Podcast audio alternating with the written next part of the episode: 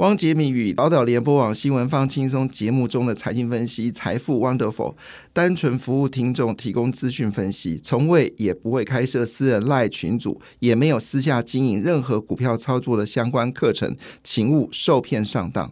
大家好，我是汪杰明。你现在收听的是 Wonderful 财富 Wonderful，麻烦你一定要订阅哦，并且打开小铃铛，叮当叮当，绝对让大家啊吸收最新的国际情势以及台股的发展，在理财投资上面也有杰明最新的知识跟观点哦。好，那回到了股票市场啊，那昨天美国因为感恩节的关系呢，哈，那就没有呃开市。好，但是呢，欧洲股市呢有开哦，那美国股市没开，欧洲股市呢是全面上涨啊，那。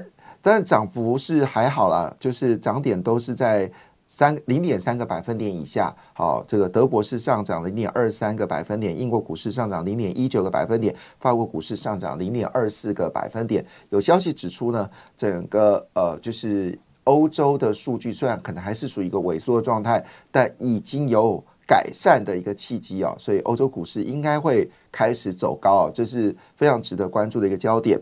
那另外，东北亚股市呢，韩国跟日本也都上涨，但涨幅都是在零点三个百分点以下。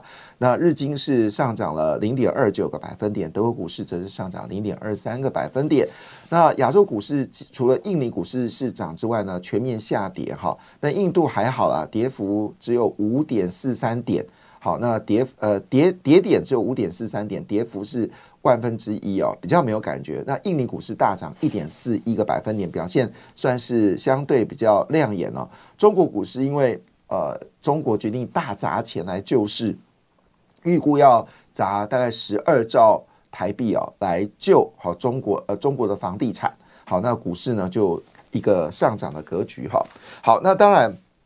在十一月份到目前为止，全球股市确实表现的不错。不知道这一波你有没有赚到钱哈？那标普五百指数呢，绝地大反攻哦。十一月，呃，就是十一月一口气呢是上涨了九个百分点哦。主要是因为美国值域呢从十六年的高点呢直接回落，那这个行情是非常的强劲哦。那么 Data Track 的分析师叫做 Jessica Rip，他说一句话说。就过去历史而言，美国联准局如果停止升息后一年，美国股市会两位数两位数就是 double digit 啊两位数的速度呢反弹，这也意味着标普五百指数明年会有两成以上的两位数以上的涨幅哦。那这是令人感到非常兴奋的一件事情。那其实，在这一波股市最大赢家是微软哦，主要是因为微软呢啊这个奥特曼奥特曼一度要照微软来上班了。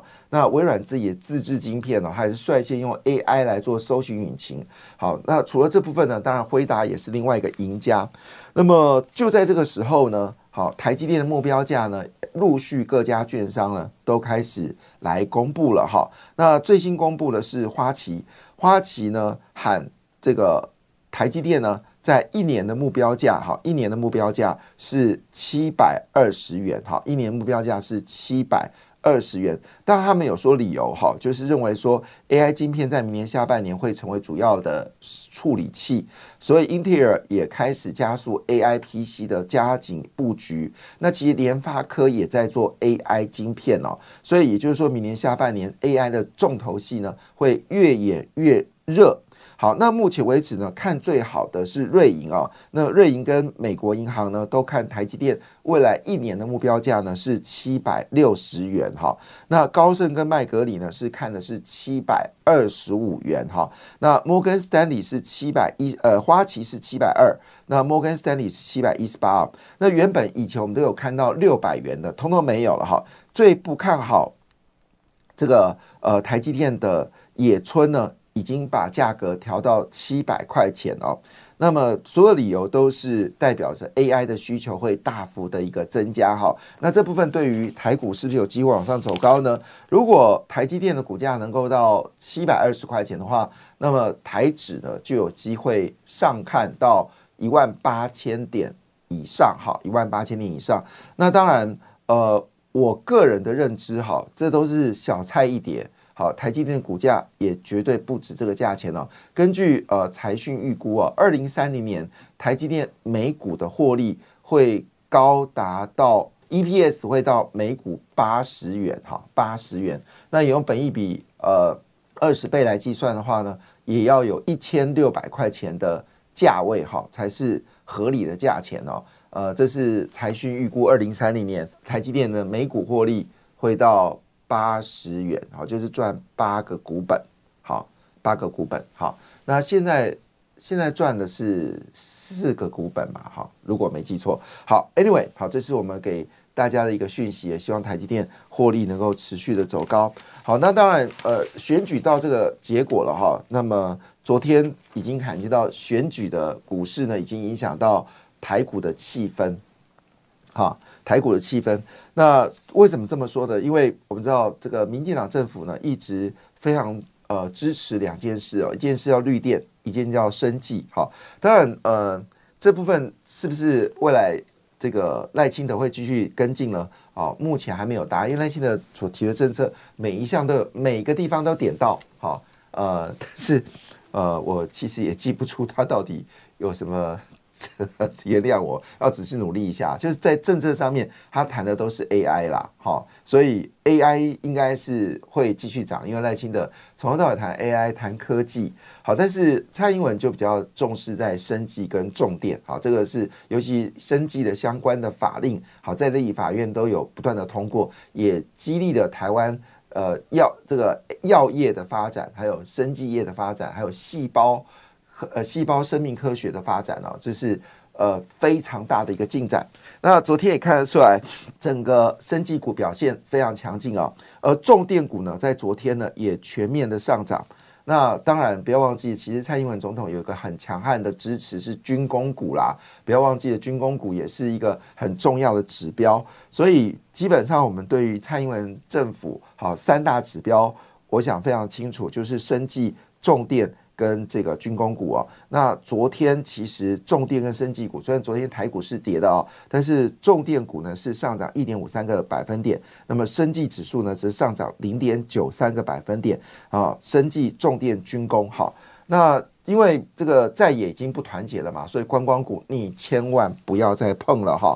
所以呢，昨天看看生技股呢，确实有一些上涨的格局哦，包括基亚、宝瑞、大学光。而宝瑞现在目前为止是我们医药股的这个全王嘛，哈，六百四十六元。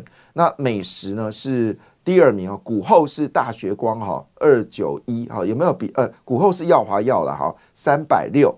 好，但耀华药的获利是没有美美食来的厉害。如果耀华药可以涨到三百七十，呃，涨到呃涨到三百六十元，那美食哦，就是一七九五，美食就两百五，确实有点低估哈。因为美食是目前药品呃最实际，而且获利是有出来的哈。那生技股有没有继续往上走高呢？指标股就是宝瑞，好，美食、大学光，好，另外长盛也是指标股哈。还有哦，对，最近最凶的是智勤，忘记了不能不提它哈。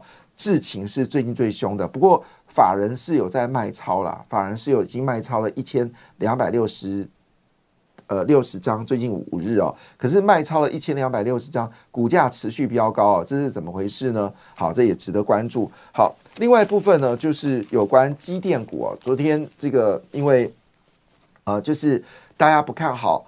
蓝白会合，所以昨天机电股呢就开始动了哈。那么机电股跟这个生技股都是蔡英文政府的呃股票。那昨天主要是 LED 股票涨最多。那最近最凶猛的是融创三四三七的融创，昨天涨停板哦。那么已经连续第二根。不过提醒一下，外资是站在卖超的哈，外资是站在卖超的哈。这跟这个金星科跟具有不一样哦。昨天金星科具有稍微有点回档，但是三大法人还是站在买方哈。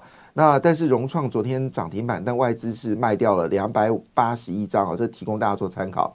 整个重电股里面呢，外资买超第一名哈，外资买超第一名是谁呢？是东元。好，外资总共买超了五千零五十八张啊，昨天上涨一点六三个百分点哦。那么涨点呃，这个股价呢是收在四十六点八五元哈。那么外资买超的第二档股票是华兴哦，一六零五华兴也买超了五千零四十八张哦。那么昨天涨了二点三一个百分点，股价只有三十九点八元。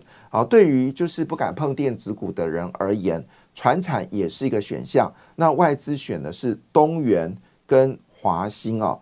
那昨天比较特别的事情是外资卖超了中心店，好两百八十三张，但昨天中心店一口气暴涨将近四个百分点哦，非常了不起。那么中心店已经正式宣布它跨进了轻领域哦，我认为未来轻领域的股票会是重点哈，未来氢能源的股票会是重点，可小心布局哦，这个是一个一个可以取代天然气。的一个重要的一个呃取代煤炭啊，取代煤炭一个重要的能源来源哦。那么全世界都在积极发展氢能源，所以氢能源呃台湾现在是落后给日本跟韩国。那我不知道经济部长王美花对这件事情的看法是如何哈。那我们现在有关氢能源的法令呢都没有通过，这是令人感到非常遗憾的事情啊。氢能源为呃，称为二零二四年的能源救世主哈，这个是非常重要的概念。那现在陆续跟氢能源挂钩的股票，其实表现非常好。那中心店已经正式宣布跨入到氢能源哦，这也是值得去关心的一件事情。好，另外一部分呢，就是有关贵买啊。那么最近中小股啊，真的是强强棍哦，今年整年没什么表现，但最近呢，表现的就非常的强劲哦。昨天贵买呢报了千亿大量哈。那么资金转进了中小型股哦，成交量创今年新高。诶，小型股爆千量，那是很可怕的事情，因为我们知道小型股的股本不是很大，你价格量在价钱哦，量增高了，价格就有机会往上走高。那么昨天呢，昨天呢，因为上市柜的总成交量是四千一百二十一亿。那上市呢是两千八百七十亿，两千八百七十亿还好没有爆量。如果单独上市公司成交量超过三千六百亿的量的话呢，就要担心呃量大价不涨的时候，就是股市有反转的讯号。所以两千八百七十亿呢，这其实量呢还是一个稳定的一个状态。但是上柜部分呢爆出了一千两百四十九亿啊，那么就是量价齐扬啊，这是昨天非常有趣的一件事事情啊。那外资是买超了十三点六亿元哈，呃。三大法人是卖超三十六点二亿元，所以昨天太股虽然跌，但外资是买超的哦。好，所以如果你来不及呃继续买股票的话呢，那昨这个台股中小型基金呢就可以建议来做布局哦。那现在台股中小基金表现最好的第一名是谁呢？最好第一名呢是野村中小型基金哦，近一个月报酬率是七点一三趴。所以如果你过去这一个月你的赚没有赚到七点一三趴的话，你可以考虑远称中小。